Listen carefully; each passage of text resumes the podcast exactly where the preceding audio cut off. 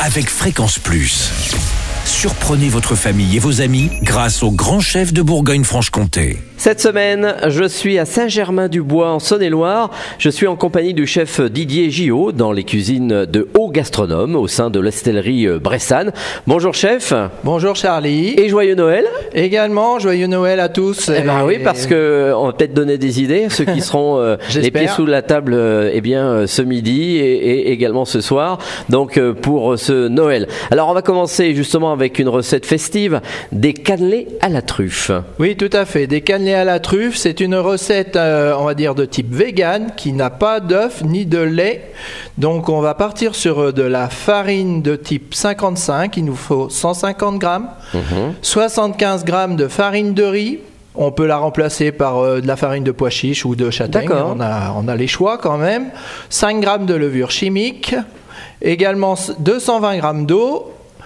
Euh, 60 grammes d'huile de colza, 15 grammes d'huile de truffe et éventuellement 5 grammes de truffe si on a vraiment envie de se faire plaisir avec du sel et du poivre. Alors Voilà. la truffe de Bourgogne. euh, On peut, oui, on aura la truffe de Bourgogne, mais elle est déjà passée en saison, donc on est, on est sur la truffe d'hiver, donc la Melanosporum. Mhm.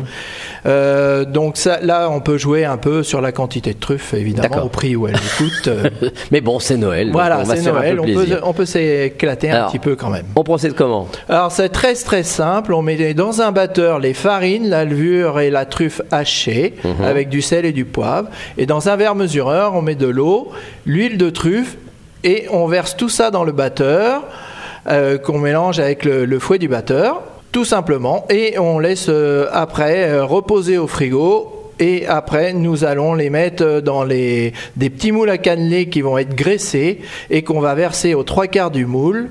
Et on va cuire tout ça à 170 degrés pendant 12 minutes. Et on surveille. Et on surveille la cuisson, mais ça va pas trop colorer étant donné qu'il n'y a pas d'œuf. D'accord. C'est euh, assez blanc à la sortie du four, on va dire. Et c'est terminé. Et c'est terminé. Eh ben merci chef, merci, Merci, euh, donc euh, Charlie. Didier Gillot ici dans les cuisines de Haut Gastronome à l'hostellerie Bressane à Saint-Germain-du-Bois. Prochain épisode, eh bien on partira sur une royale de foie de volaille à la pomme et girole. Et d'ici là, chouchoutez vos papilles. Chaque semaine, découvrez les meilleures recettes des grands chefs de Bourgogne-Franche-Comté. Du lundi au vendredi à 5h30, 11h30 et 19h30, chouchoutez vos papilles. Fréquence Plus.